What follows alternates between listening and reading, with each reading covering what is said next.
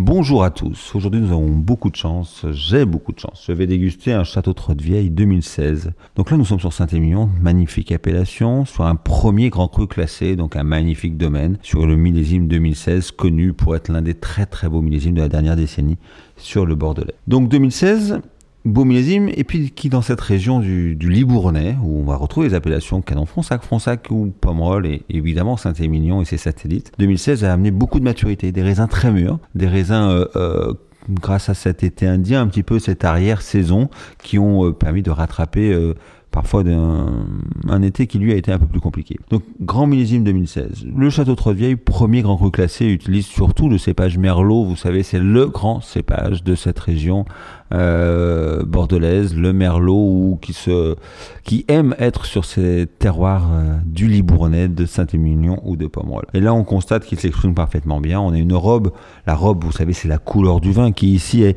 est vraiment dense, est vraiment belle, elle est pourpre, elle est superbe. Et puis le nez est dans cette logique-là. On a un nez très expressif, une belle intensité. On est sur des fruits noirs, des fruits presque un petit peu cuits. On voit la belle maturité de l'arrière-saison, un côté un petit peu figue, un côté réglisse, un côté compoté de fruits noirs. Vraiment un nez d'une belle intensité intensité avec une superbe complexité. Un nez qui nous appelle à aller un petit peu plus loin et on goûte immédiatement en bouche. En bouche, on va donc apprécier la matière, la structure, l'onctuosité. Ça nous rappelle effectivement cette maturité du raisin. Superbe, soyeux, délicat et en même temps des tanins racés et bien présents. Cette maturité nous permet que ces raisins ne soient pas, que ces tanins, pardon, ne soient pas seuls au monde et ne soient pas trop anguleux et sont parfaitement accompagnés par ces notes légèrement confiturées et ces arômes de fin de bouche qui nous rappellent ces fruits noirs un petit peu cuits. Donc un nez superbe, une bouche onctueuse, gourmande et, et très racée avec des tanins présents mais parfaitement onctueux, et une longueur en bouche où ces arômes qui nous restent en fin de bouche, ce qu'on appelle la longueur,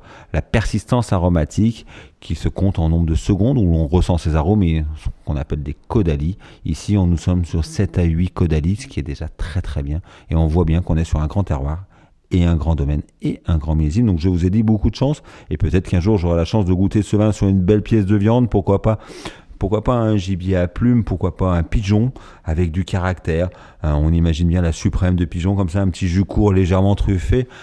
Avec les années, le, merlot donne des arômes de truffe, mais les grands vins aiment les grands produits. Donc vraiment un vin qui mérite un plat de caractère, un plat noble et gastronomique. Parce que quand on a la chance de goûter un château de vieille 2016, il faut se mettre en cuisine et vraiment l'accompagner pour le mieux. Merci à vous et à bientôt.